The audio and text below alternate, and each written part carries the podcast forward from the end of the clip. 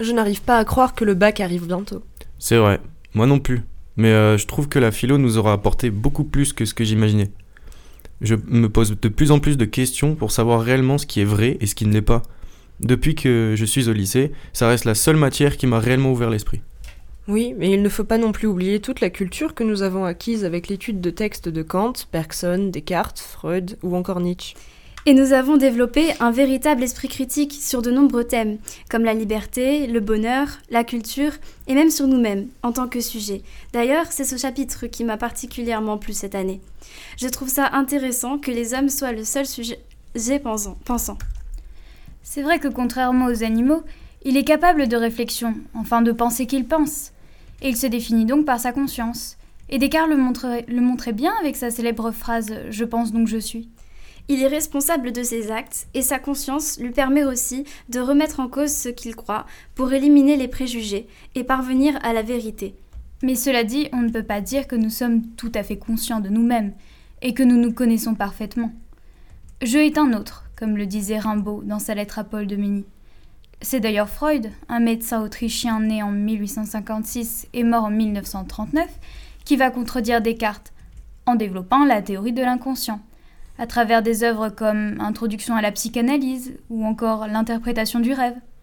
Il explique d'ailleurs, dans Métapsychologie, que l'hypothèse de l'inconscient est nécessaire et légitime pour expliquer toutes sortes de faits.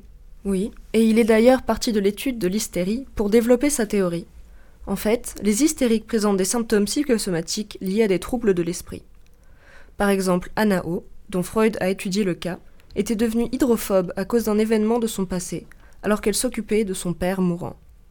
Cet événement l'a marquée et elle a gardé pour elle, ne pouvant, pas ne pouvant pas exprimer toute sa souffrance.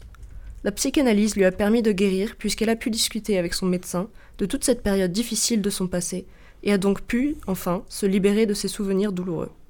Donc la théorie de l'inconscient prouve que nous possédons une part d'ombre en nous. Nous pouvons avoir des pensées, des sentiments, mais sans en connaître la cause. Nous refoulons nos pensées inconscientes qui peuvent s'exprimer ensuite par des actes, psychiques comme les rêves, les actes manqués ou les lapsus. Et Freud va d'ailleurs élaborer sa théorie avec deux topics. Dans la première, le préconscient représente les souvenirs et les expériences qui pourront avoir un impact sur notre futur. Et le conscient, le conscient correspond au contenu mentaux clairs qui permettent au sujet d'agir consciemment et qui refoulent les tendances inconscientes qui veulent y accéder. Et après la Première Guerre mondiale, il y ajoute la pulsion de vie, que l'on peut aussi qualifier de pulsion sexuelle, et qui est une énergie positive, ainsi que la pulsion de mort qui la régule. Il développe aussi l'idée qu'il y a une censure, appelée le moi, qui empêche le ça, un réservoir de force inconsciente, de pénétrer dans la conscience.